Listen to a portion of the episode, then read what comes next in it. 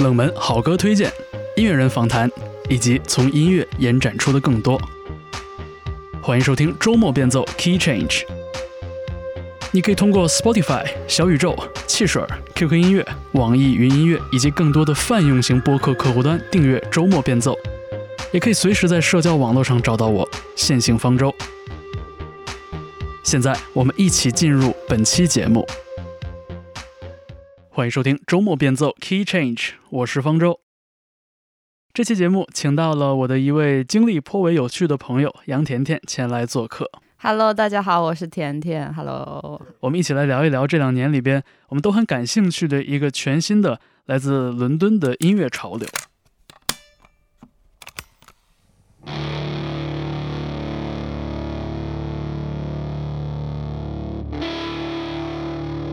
我们听到的这首单曲叫做《Sunglasses》，来自一支年轻的伦敦乐队 Black Country New Road。他们在2021年初发表了成军以来的第一张专辑《For the First Time》，几乎一下子成了今年目前我最喜欢的专辑之一。他们在四十几分钟的篇幅里塞进了数不过来的音乐灵感，抽搐、多变、嘈杂、紧张，时而听起来胡言乱语，让人摸不着头脑；时而像一个巨大的漩涡，把听者的耳朵卷在里边，让人根本停不下来。他们用一种更自由也更无所谓的心态去对待玩乐队这件事情，以及所谓的风格之别。毫无疑问，Black Country New Road 在打破刻板印象这件事情上做得不错。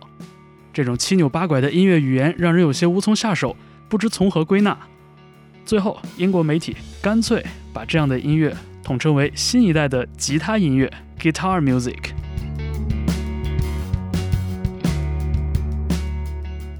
而 Black Country New Road 在英国的独立音乐场景里并不是孤本的存在，比他们早些出道的 Black Midi 也即将在2021年发表第二张专辑。在2019年，他们的处子专辑《Schlagenheim》还得到了英国水星音乐奖的提名。那同时，就在今年的五月份，来自英国 Brighton 的摇滚乐队 Squid 的首张专辑也通过 Warp Records 发行了。如果我们推演这几支乐队的人际网络，还会发现几个反复出现的名字，比如说演出场地 The Windmill Brixton、独立音乐厂牌 Speedy Wonderground 和他们的老板 Dan Carey，还有比他们更早一些出道的摇滚乐队 Fat White Family。这些名字正是近年来受到全世界关注的南伦敦音乐场景的组成部分。那这个场景里，除了这些吉他音乐，更早走红的还有 Tom Mish、Alpha Mist 这样的律动音乐人。那经过这个有点漫长的铺垫呢，我们说到这一期节目的嘉宾杨甜甜，就曾经在留学伦敦的时间里边啊，歪打误撞，但是又命中注定的闯进了南伦敦这一片神奇的音乐土地。in the downstairs second living room's TV area. 甜甜做客的节目将分为上下集发布。在本期节目里边，我们一起聊了聊对 Black Country New Road 和 Black Midi 的喜爱，Speedy Wonderground 的种种奇葩传说，以及南伦敦这个音乐场景中的反抗之美。在下期节目里，甜甜还将为我们讲述她留学期间的南伦敦音乐圈大冒险，从误打误撞进入了 Windmill 的音乐人圈子，到做调音师、玩乐队，以及与摇滚乐队 Fat White Family 结下深厚友谊的故事。欢迎你收听周末变奏，我们的节目稍后开始。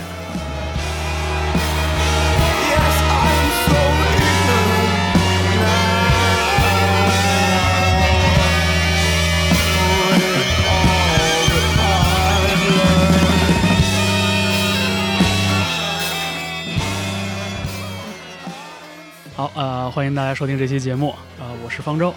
我请到了一位我的好朋友，呃，甜甜来到我们的节目做客。Hello，大家好，我是甜甜。Hello，我们从这个《Sunglasses》这首歌开始说，对，因为最开始也是我在听音乐的时候，呃，Spotify，然后给我推荐了这首作品，然后当时呢，我印象很深，在骑自行车，嗯，因为手站着，所以没有空出手来掏手机切歌，因为这歌的前一半我就觉得这什么歌呀？什么东？？西对，就是嗯这这干嘛？嗯，然后到了中段的时候，突然一下子这歌就给劲儿了。哦，对，对对对，就是到副歌那地方，萨克斯那个叭叭叭那个出来，我觉得哇，这个太好听了。然后又听到一些特别古里怪气的这些歌词什么的，然后就一下就记住这个乐队了。然后正好呢，呃，Black Country New Road 在这个二一年初发表了第一张专辑，叫做 For the First Time。然后，呃，我知道甜甜之前因为在伦敦留学，是的，对，所以跟这个呃 Black Country New Road 这支乐队的缘起和他们所生活的那个环境有一些联系。对，然后我就想到了甜甜之后呢，我就一通顺藤摸瓜，然后就找到了一个很重要的场地。嗯对我也刚刚跟甜甜请教了一下，这个场地叫 Windmill，The Windmill Brixton，对然后 The Windmill Brixton 又连接到了另外一支我跟甜甜共同很喜欢的乐队叫 Fat White Family，终于串明白了，哎呦，好复杂。对他就是，嗯，其实我先说一下我的个人经历。对对对，就是你是哪？呃，呃，咱俩认识的时候，其实你当时在英国已经实习了。对我当时因为我呃我在 Marathon Artists，就是一个呃 base 在英国的独立厂牌，嗯，因为我在英国留学念呃音乐商务管理硕士，嗯然后因为也是本着对音乐产业。也可能可以说是对摇滚乐的喜欢吧，所以我才会，因为我也很喜欢英国，嗯，因为平时听的东西也比较杂，然后也会有自己的偏好，就会比较喜欢英国这一挂的。嗯嗯，然后就当时辞了我在呃杭州的工作，然后虽然我当时工作跟音乐也有关，呃，但是我觉得可能人到了一定的年纪，然后到了一定的阶段，就找到了就有个瓶颈，感觉突破不过去了，然后感觉我不想这一辈子都在我自己的舒适圈里面，嗯所以当时就觉得哇，如果我能趁自己就是脑子还灵光的时候，能够出去再念一个学位，也并不是不好的事情。还是不错的。对，所以就很狠下心就去了。嗯然后我当时投的专业也只投了这一个专业，啊，学校只有这一个学校。我就想了，如果这个因为他有面试，他有嗯 Skype 的面试，然后如果没通过，我就不去了就。算了。嗯对，，但是马上就给了我 offer，所以我就 哇靠，那真的就是命，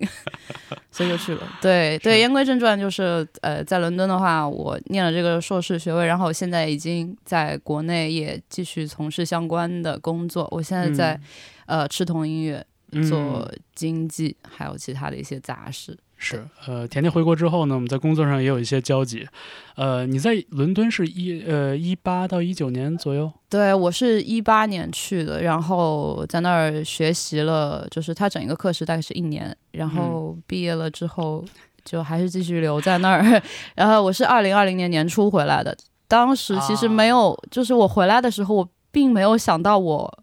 就会一直待在。国内了，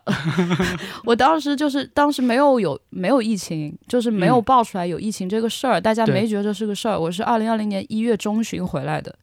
就非常，当时就觉得自己我靠，就是怎么就是我我不能回去了。我当时想回来过个年，因为我已经快两年没有回国了，然后就特别想回来过年。我想过完年我再继续回去，因为我在那儿我就很喜欢那边，嗯，呃对，然后后来就一直待到了现在。天哪！是呃，二零年的一月中旬，正好是疫情爆发前大概一个礼拜的时周左右，对，正好是到了最，其实我觉得是最危险的时候。是啊，然后我一开始都觉得我自己非常不幸，就是嗯。回来就被要、被锁到家里，但是几个月之后发现其实自己是幸运的，嗯，对，是其实是逃过了一劫，呃对，是啊，嗯、所以就是可能就是冥冥之中必就是自己的安，就是命运的安排吧。对是，但是就是甜甜说的这个这个经历，其实我我比你早些年，其实我也在英国读研究生嘛，然后当时读的也是流行音乐研究的这个专业。呃，对，听您对说过之前，对，对，然后我当时的心态跟你几乎是一模一样的。虽然我当嗯时只是本科毕业，但我就觉得，就是如果有这个机会学一下自己喜欢的东西，那我试一下。我也是就投了一个学校的专业，哦然后录上了就走，录不上我就工作去了。是是是是，对当时就这么想的，哦，这个心情非常理解。嗯，对，然后就是尽管说在留学的朋友这儿来说呢，英国这个俗称水硕嘛，对，就是这个其实没有那么水啊。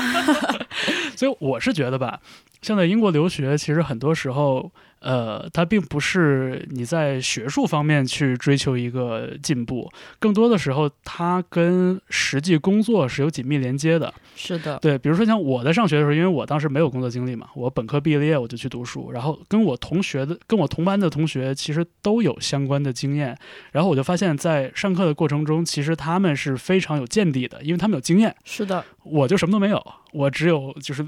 看过的或者是听过的东西，所以我觉得这还挺吃亏的。一模一样。就是我在呃投这个学校这个专业的简历的时候，就是你就会发现它有它有这个要求，就比如嗯说，如果你的本科是念的音乐类的相关或者人文社科类的相关，嗯你可以申请，然后最好是有在行业里工作的经验，它是这样子，所以。对我刚好又在之前我在场地工作，啊，所以算是有工作经验，类似跟就是现场音乐这这这个 section，嗯。对，然后同班同学也真的就是有的挺厉害的，就有那种孩子都已经跟我差不多大了的大叔，嗯。然后也有也有就是在政府机关就是工作的，就也在英国政府工作那种哦。姐们儿，然后就是一位一位我的黑姐们儿，挺哦酷的。然后就说我已经受够了那个办公室，所以我要来。啊然后我喜欢那个 UK urban music，就是这种。然后我要来。对，还有一嗯些就是来自世界各国的一些 producer 也好，然后艺人也好，就是是都挺挺挺厉害，对。我我觉得你的这个专业其实更呃跟行业有比较紧密的连接吧。不要呃不要给我学校打广告了，也那个可以可以可以私我，如果需要有这个问题的话，我可以问我的母校 要一点赞助费。是，我就我我就我就有其实挺感慨的吧，因为就是咱俩留学的这个时间其实隔隔了一些年，然后我就觉得差挺久了。对，我觉得好嗯像就是对于留学来说，大家也更多的认识到，就是音乐行业作为一个职业选择，它是有很多可能性的。是对我，我就觉得，就当我就是跟你是比较熟悉了之后，了解了一些关于你的这个这个工作和求学的经历，我觉得就非嗯常、非常 make sense。是啊，对，而且就是的确就是通过留学这个经历，其实增强了自己在这个领域的呃知识和人脉资源的这个储备。实是非常笃定。我记得当时老师跟我们说了一句话，我到现在印象非常深刻，就是在我们开课的第一节课，呃就第一嗯节课，他说第一句话就是说：“朋友们，就各位同学们，嗯你要知道这门课，如果你想得到好成绩，你光在作业上得到好成绩是没有用的。嗯，他说，music business is people's business。所以其实讲白了，其实到哪儿都一样。对，说到底它是 business 嘛，对对对，毕竟是个生意，生意你就离不开人，没办法。是对，所以呢，呃，我我相信这一点，肯定甜甜跟我的感受也是一样的，就是在英国留学时间虽然没有那么长，但是就是学习学业之外的部分才是更精彩的那部分，好精！彩哦！对，所以就是话说回这期节目的这个这个线索，就是当我开始呃把很多我过往听音乐的时候的这些点连成线的时候，呃，从 Black Country New Road 到什么 Black MIDI，MIDI 然后到 Windmill，到 Fat White Family，然后串起这个线索的时候，我想我我就发现，就是其实我是听了看了，但是甜甜是在伦敦有生活过，有打过交道，所以我觉得。就是这期节目我也没有写特别仔细的这个提纲，因为我觉得就是有有好朋友来玩，而且我也也蛮期待，就是说甜甜给我讲一些我不知道的事情的。对，有好多事情都没跟你说呢。是是是，包括刚才还说说要说要给我讲怎么认识 Five Y Family，我说等着等着，对，等录节目再说。好，对，呃，说说这个 Black Country New Road 吧，嗯还是从这儿开始。好，我听这个乐队最大的一个感受就是，这个乐队好像特别多变。嗯，就是它的不管是从速度来说，还是从这个段落的编排来说，有的时候就有一种就是生生接在一起的那种感觉。确实是，对，我也发现了，是，就是很多时候我们特别是那个稍微比较讲究音乐性的老师们都会说，哎，音乐好像起承转合。对不够自然，你会不会觉得有一些段落？对，就是你把这个你把这个不同的东西用一种非常巧妙的方法连接在一起，那是你的功力之处。但是我发现 Black Country 这哥几个就是我不干，我就硬接，就感觉是那种就是猛打转向的那种感觉。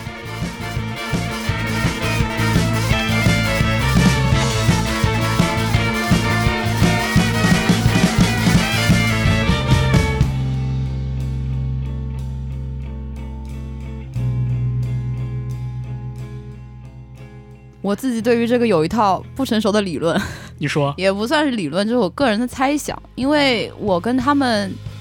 就是我跟在这个呃音乐场景里，就南，其实他们可以算作伦敦，就南伦敦的一个呃吉他摇滚场景，嗯可以算是。然后我跟他们就是个人不认识，就是我呃没有这么熟，就可能跟几个成员可能一起喝过酒聊过天，嗯，但是不会去很深入的去聊啊，你们音乐怎么样？因为我感觉我又不是个粉丝，所以我就很很怪。然后我觉得在那个地方，大家就是喝酒就喝酒就好了，就会不会聊一些这种音乐制作方面，或者说他们的创作方面有哪些东西。嗯我觉得这应该留给记者去做。对，喝酒不谈工作呃，对对对，然后我第一次看他们也是在呃 The Windmill，因为嗯 Windmill 我先讲一下，它是一个非常小的地方，就是你如果整个人就整个场馆站满，你从舞台站到门口，嗯，我觉得撑死一百八哦，这么小，或者两百，可能两百都没有。就而且如果真的是一百多个人，就真的是已经人挤人人挤人，的状态了。因为它的吧台占了很大一部分地方，哦，然后真的很小，而且吧台边上还留有这种专专用的座位，都是那些、呃邻居的那种六七十岁的老头、嗯老太，就这么就每天就吃完饭过来坐一会儿。这属于社区服务，对 对对，嗯确实是这样。然后呃我第一次看他们的时候，因为他们他他们有七个人，嗯，对，我我那个 Windmill 它的它那个舞台其实很小，然后它也很低，就是像我这种矮子就在后面也看不见。然后我当时就觉得我靠，我说我说这个乐队这么多人，所以他们这个这个歌编的这么怪，就是硬转，是不是因为就是我感觉哎这个时候该萨克斯，然后萨克斯就应该哦哦我我我来一段，然后过一会儿有小提琴了。嗯对？吧？你不可能人站在上面你不动啊，所以就这是我自己的理论，哦我觉得好好笑。但我觉得我我可能开玩笑，我我没有很深入的跟他们聊过为什么，但是我发现就是他们很多歌会经常有一个很明显的萨克斯的段落，嗯。或者有提琴的段落，对，这也是他们这个乐队一个比较特别的地方，就是有两种乐器同时存在，除了的呃传统的四大件之外，是，对。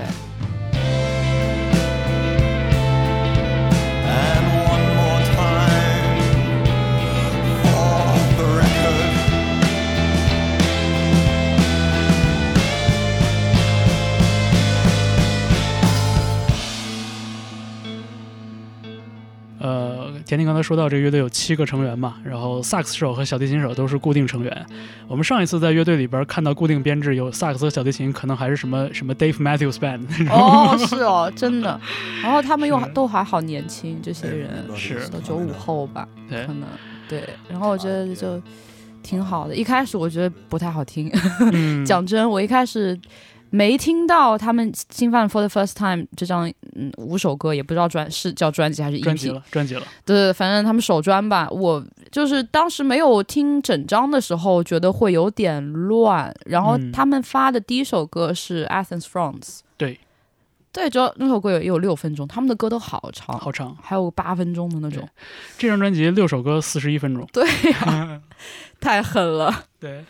所以就是虽然表面上是六首曲子，但其实听感上来说，我觉得真的不止。我觉得像《Sunglasses》这首歌，它一个里面就有那种好几个这种起伏的感觉，对，然后他几首之前发表过的单曲呢，在这次专辑里面都重新录了。是的。对，，Sunglasses 也是重新录的，嗯，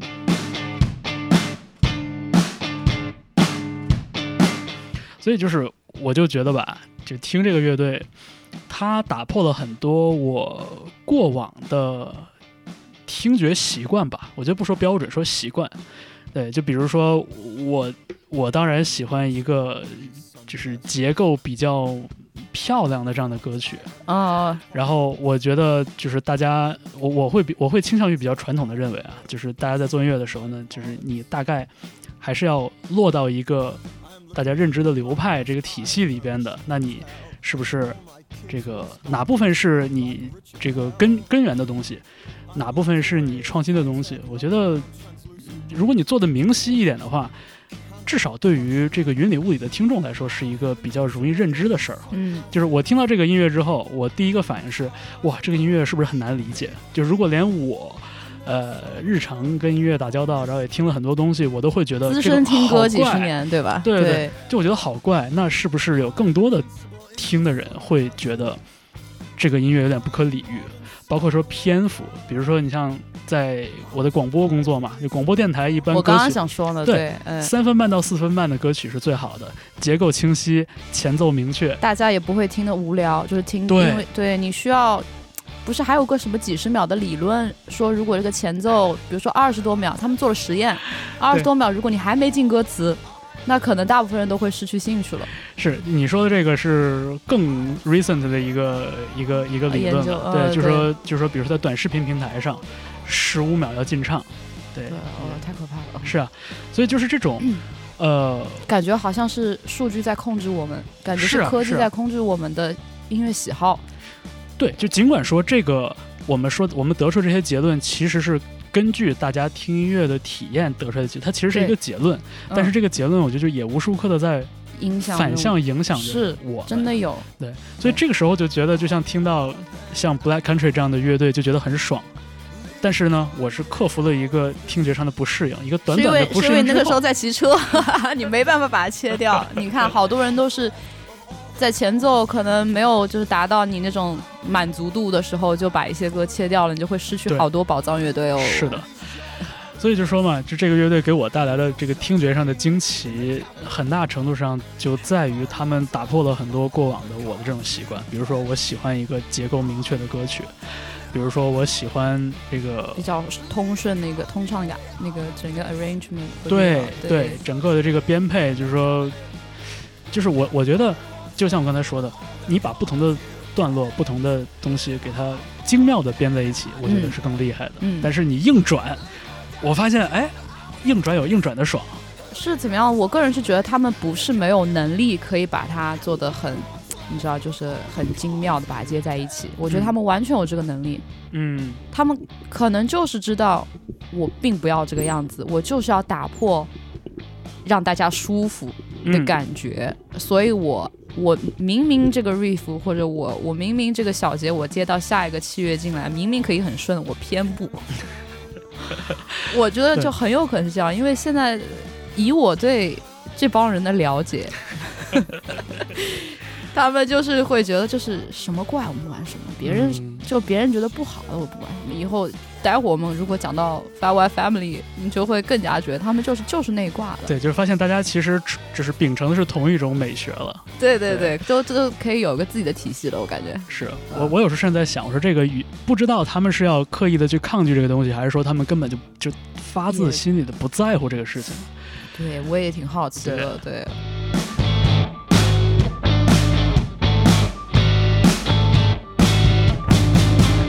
呃，我看到了一个很有意思的一个故事，讲的是这个呃 Black Country New Road 之前合作过的这个厂牌，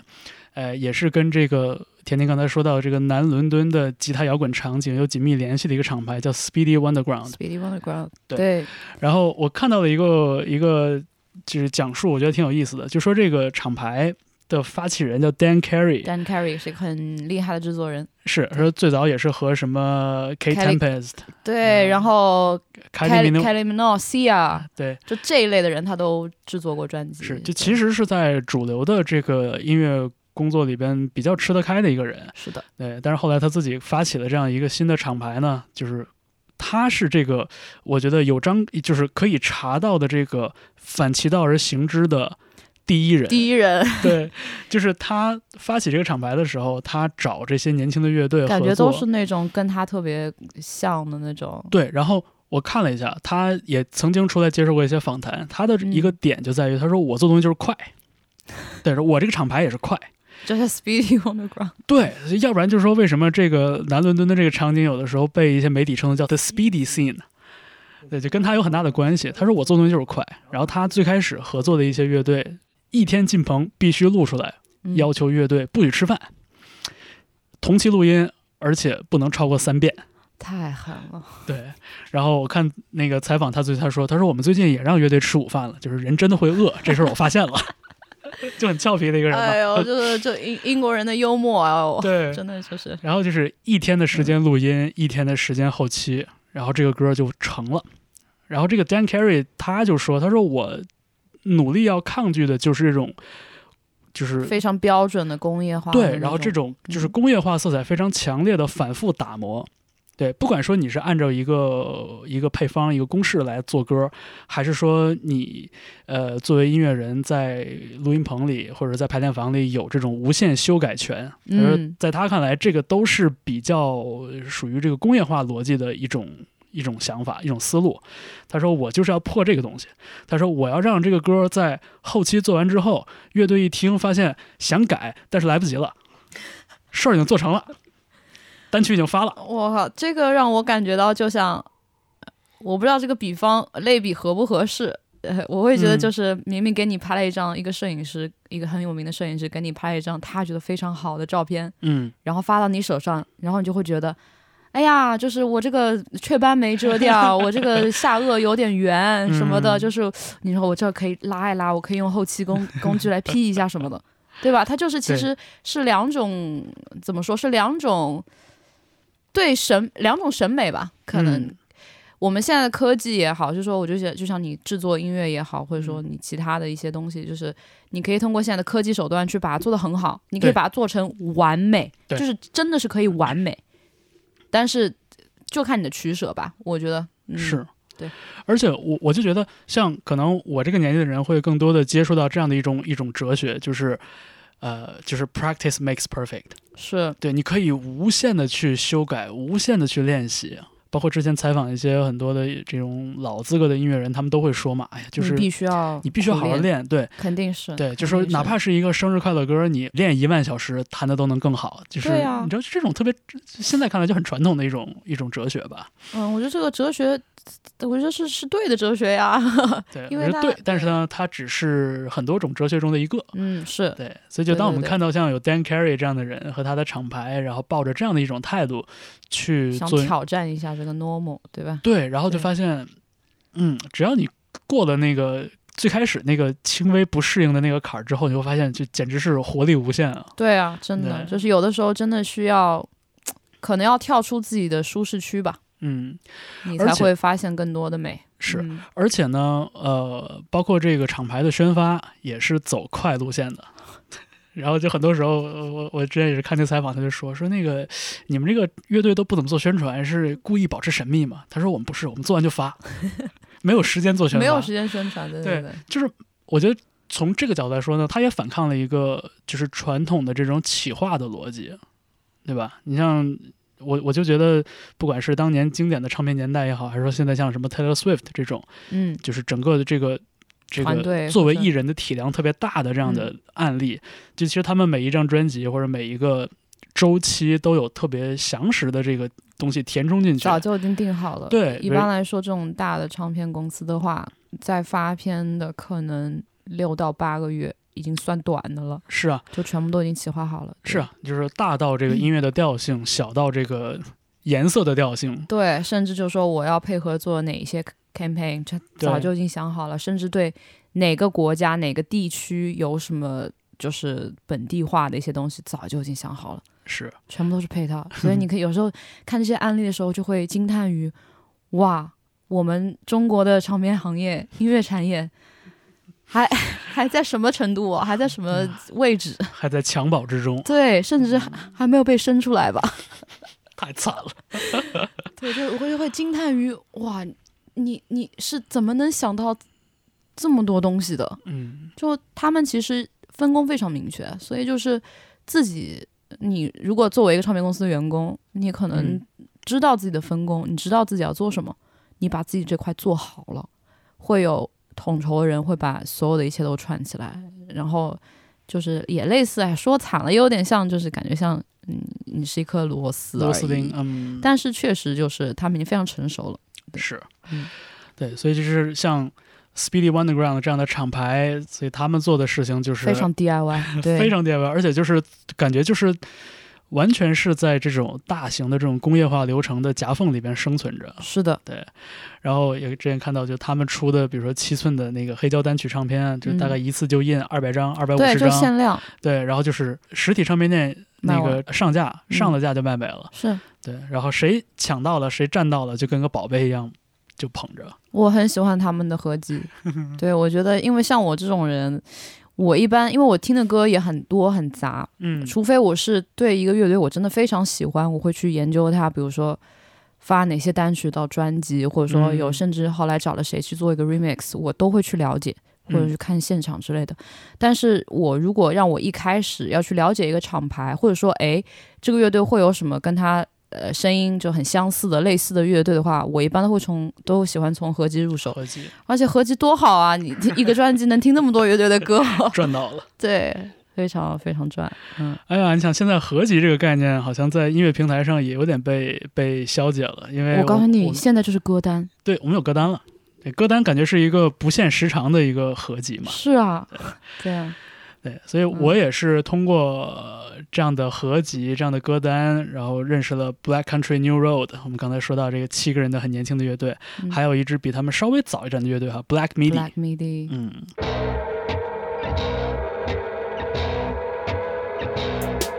Black Midi 这个乐队，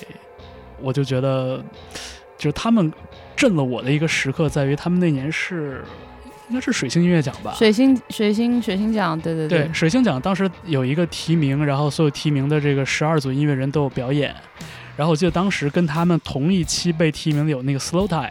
对，那个 rapper 还有 Idols 对，然后 Slow Tie 当时在台上就是抱了一个鲍里斯的头，对抱了一个这个 Boris Johnson 的一个一个模型的一个脑袋。对，对，嗯一个假人头，然后、就是、做了一些不可名状的动作。对，然后就其实也是呼应了一下这个比较政治化的一个表达，但是我就觉得这个事情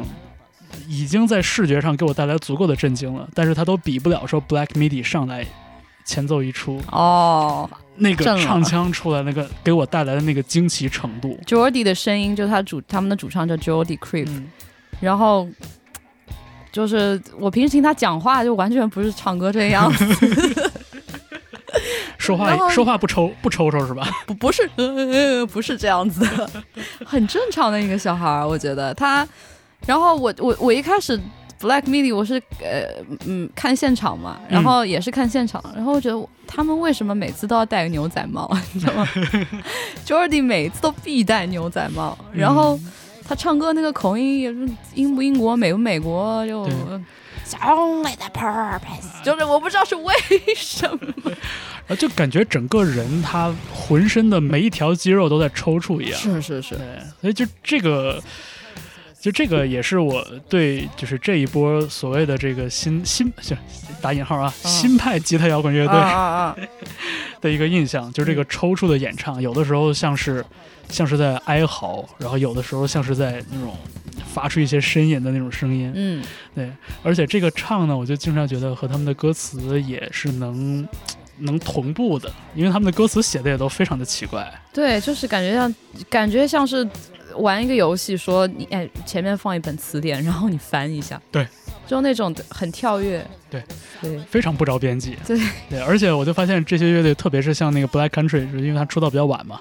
然后就很喜欢在歌里边唱别的乐队，比如说什么什么，我记得有一句什么 "I told you I love you in front of Black Midi，Midi"，对，因为他们两个乐队私下关系也挺好的，嗯嗯，就是互相会 cue，演演出的时候，就是我看有一次在大舞台上是第一次听了这首歌，嗯哦，就是呃是是 Sunglasses 啊，不是是 Track X。Track Track X，它里面嗯就是什么、I told you I love you in front of Black Midi。然后这首歌我第一次听是一九年的五月份，嗯。他们在呃布莱顿的 The Great Escape 那个呃音乐节上，哦他们对他们其实那天我完全就觉得是，我靠，这简直就是 South London Guitar Scene 的一个一个一个专场吧，因为它整个那边是最大的舞台，嗯，然后最大的舞台那边下午就是呃 Black Country New Road，然后下一个就是 Black Midi，嗯然后再下一个就是 Fat White Family，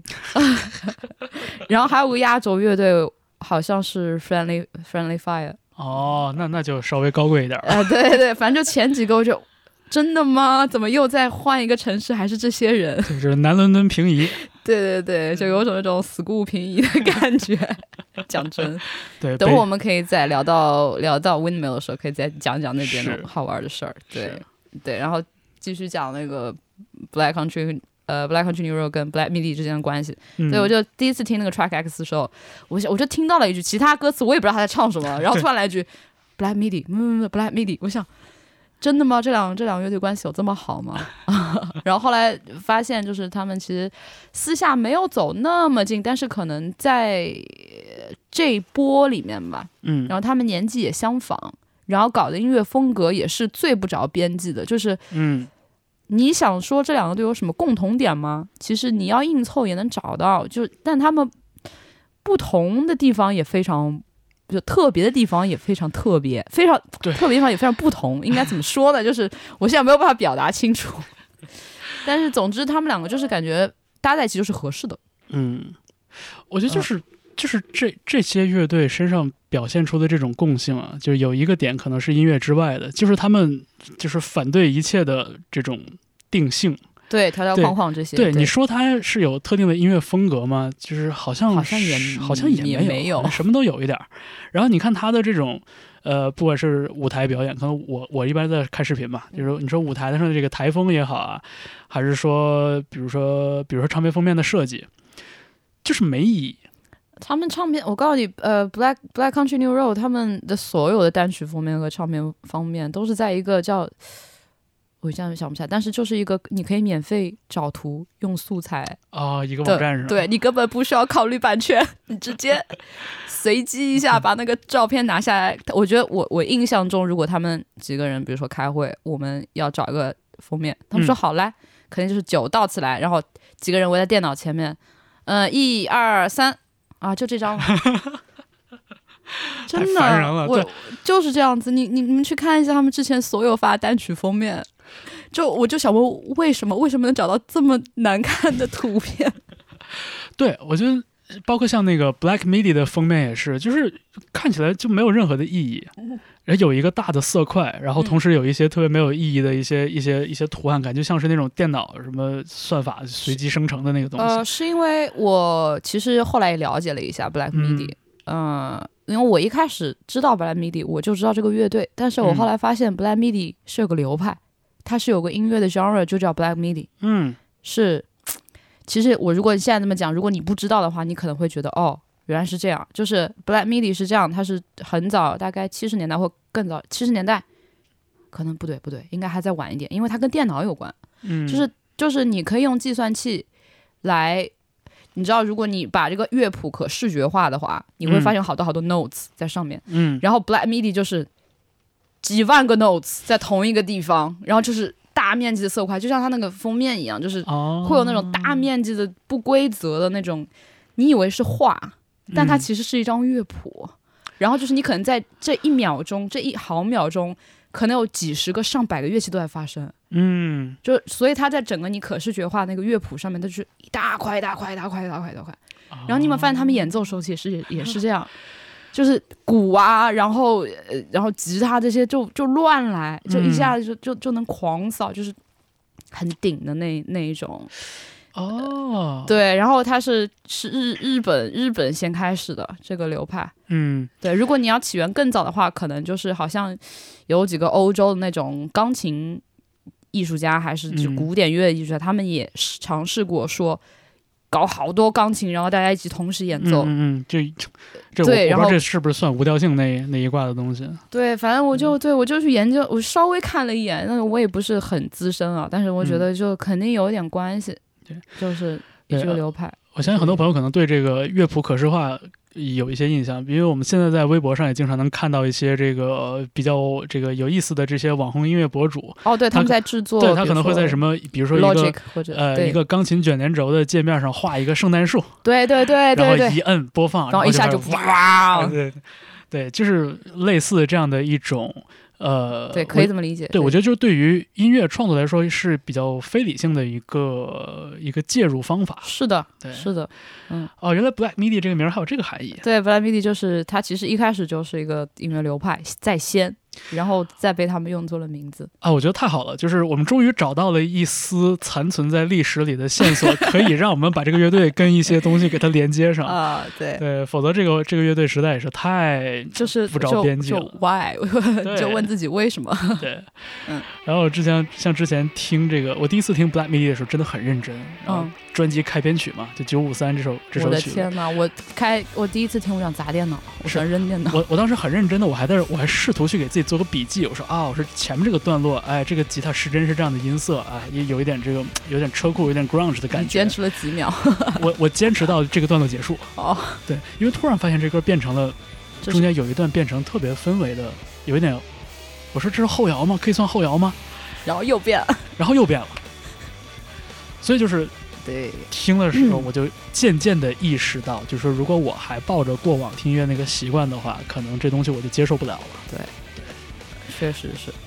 其实就是像我来说，我其实平时听的也不少了，但是在我第一次听 Black Midi 的时候，嗯，就这张这张专辑叫什么？Schlagenheim Schlagenheim 的时候，我有点顶不住。是，就一一开始他们发有发一些单曲，像 Talking Heads，我就我觉得觉得他其实这个编排还算比较传统，嗯，就是没有像他的首专里面那些歌，感觉就是故意要让你难受。对。就是故意要让你难受，你就为什么要这么编？你明明可以编的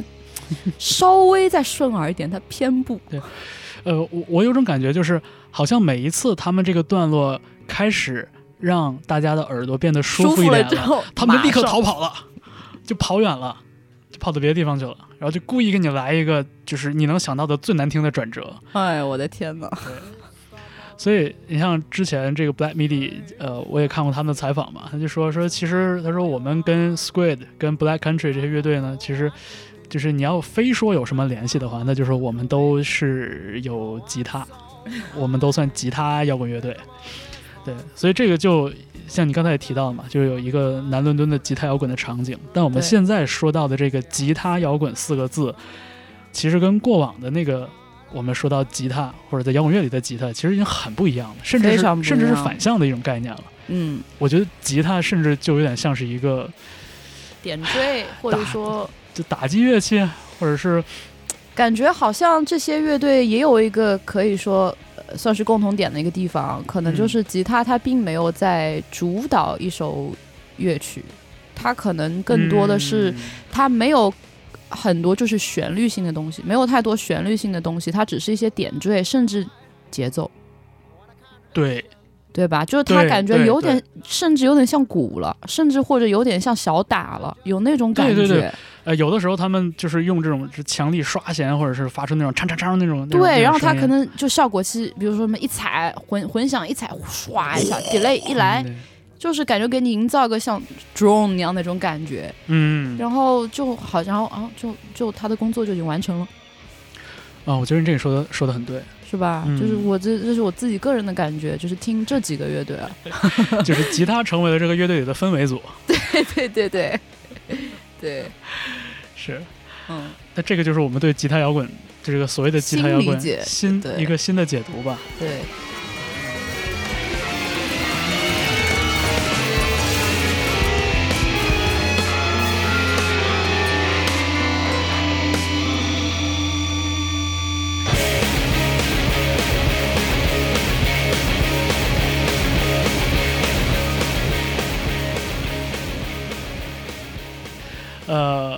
很重要的一点是，我们所说这个伦敦的吉他摇滚场景跟这个地域概念是有紧密的结合的。非常非常，，我记得在这一波，就是乐队把我的注意力留在 South London 这个、嗯这个事儿之前，嗯，我对所谓南伦敦这个印象应该是什么 Tom Mish 哦对，他的那帮朋友们，还有你忘记一个更重要的人，David Bowie 也是南伦敦，他出生在 Brixton。哦，他也应该算进去是吗？对啊，他不是南伦敦最大的星星吗？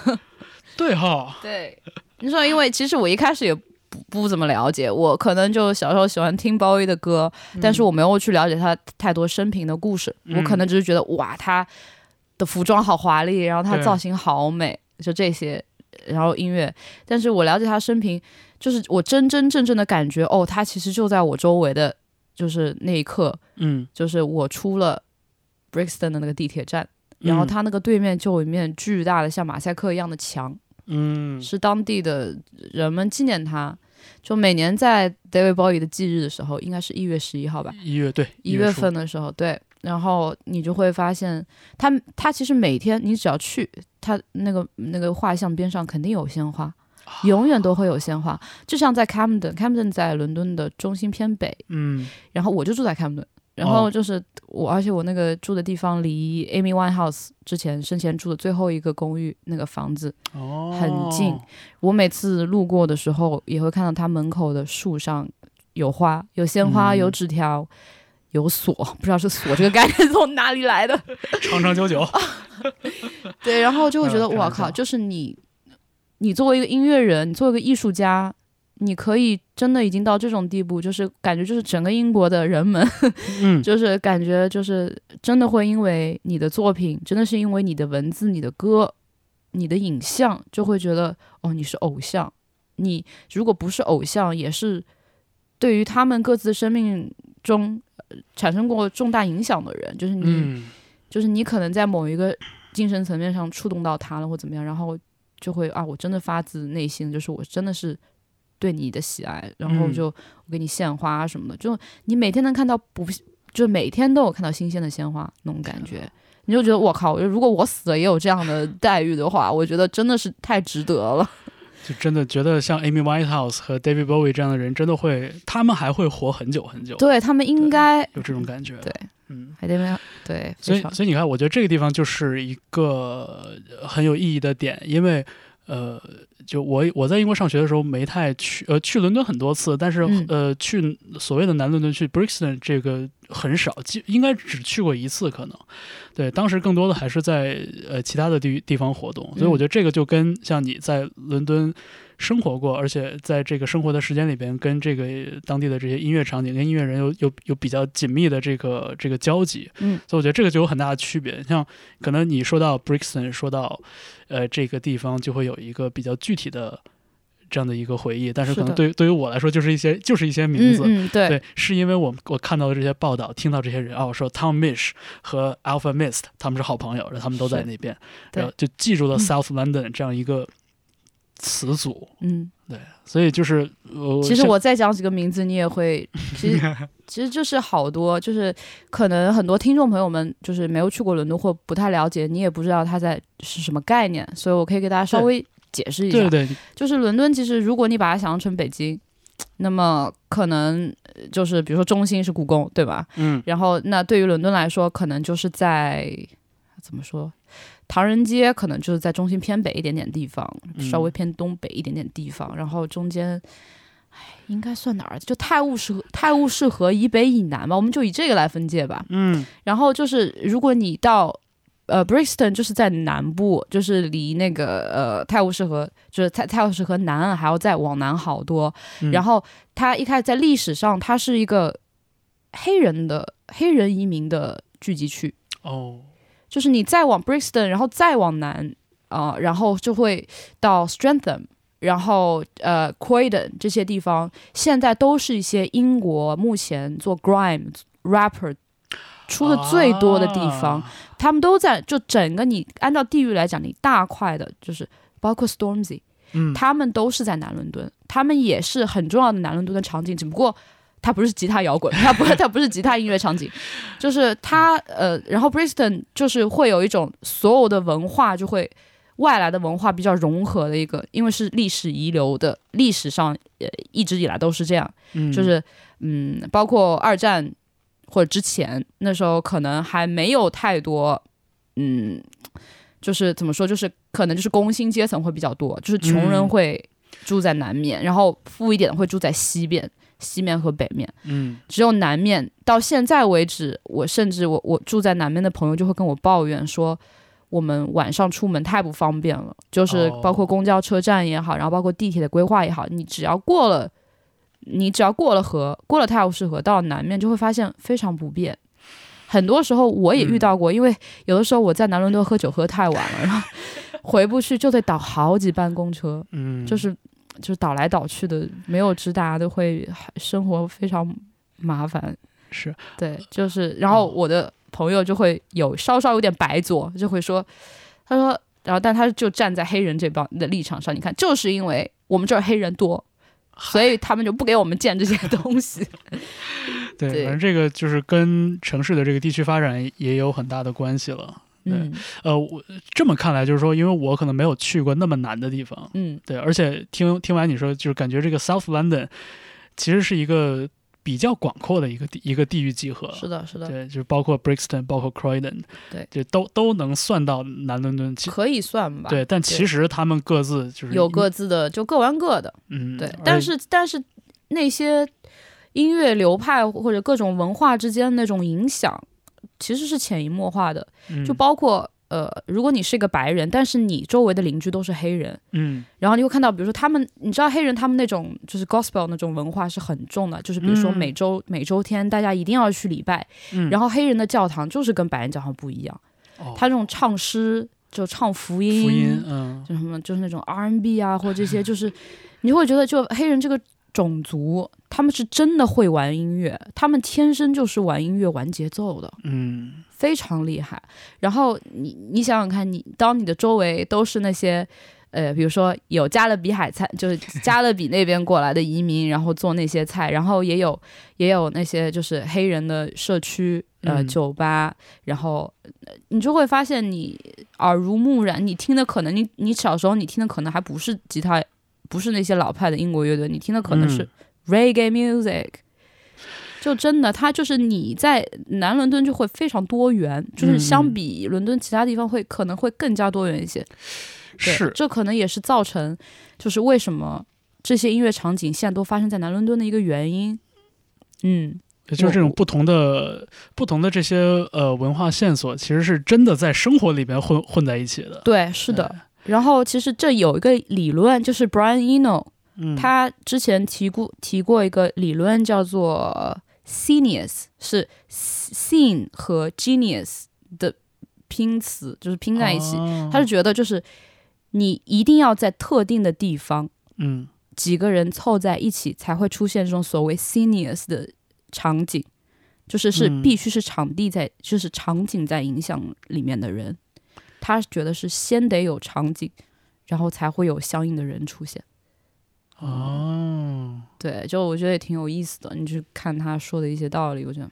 果然是大师，大师果然是经过实践观察出来的。对，是，而且我就觉得从一个特别实际的角度来想呢，就是你肯定大家抱团做事会相对比较容易出头吧。是的，对，对，但是像你说到的这种，就是不同种族、不同文化间的融合，就是我我觉得伦敦就是这整体上来说，伦敦跟纽约一样，已经是一个就是大对都市，呃大都市，而且它对这个不同的文化、不同的这个种族，其实它的包容性已经比较强了。对对，但是即便是这样，其实像你刚才一说伦敦，哎，我我也依然能，我也依然能想到一些区域，可能就是偏北偏西的区域，它是嗯相对来说比较固化的。对，它会有，就其实到哪儿都会有一个刻板印象吧。我觉得这也是跟就是什么，你就想，我觉得国内现在可能大家还没有这个意识，但是因为国外就是好多种族的人已经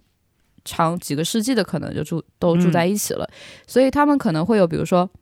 自己的社群。就是，就比如说，就会有哎，这个地方就是白人区，那个嗯地方就是黑人区，在那边有犹太人住的地方，然后在那个角上啊，印巴人喜欢聚集在那边。是伦敦其实也是这样，我现在就能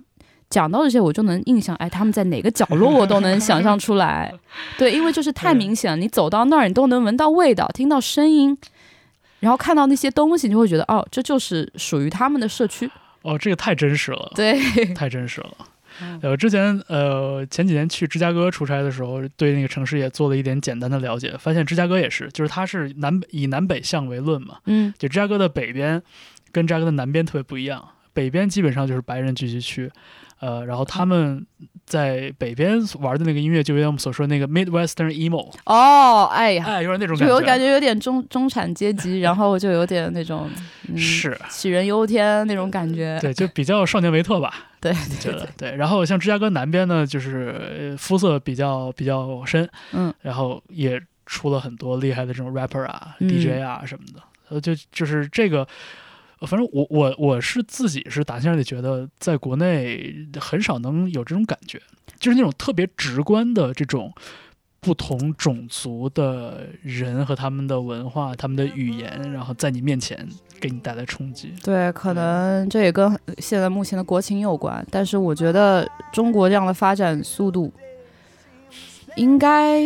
我希望我活着的时候还能看到这一天。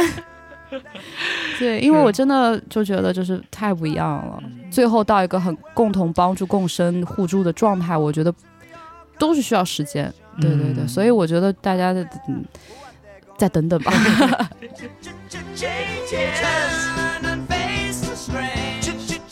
好，您听到的就是嘉宾杨甜甜做客周末变奏的节目的上半部分。我们聊到了共同喜爱的乐队 Black Country New Road 和 Black Midi，引领了这一轮吉他摇滚潮流的厂牌 Speedy Wonderground，以及对伦敦这座城市的印象与回忆。下期节目，甜甜将为我们讲述她眼中的南伦敦的音乐场景，她在留学期间的音乐圈大冒险，还有摇滚乐队 Fat White Family 与中国的一段神奇渊源。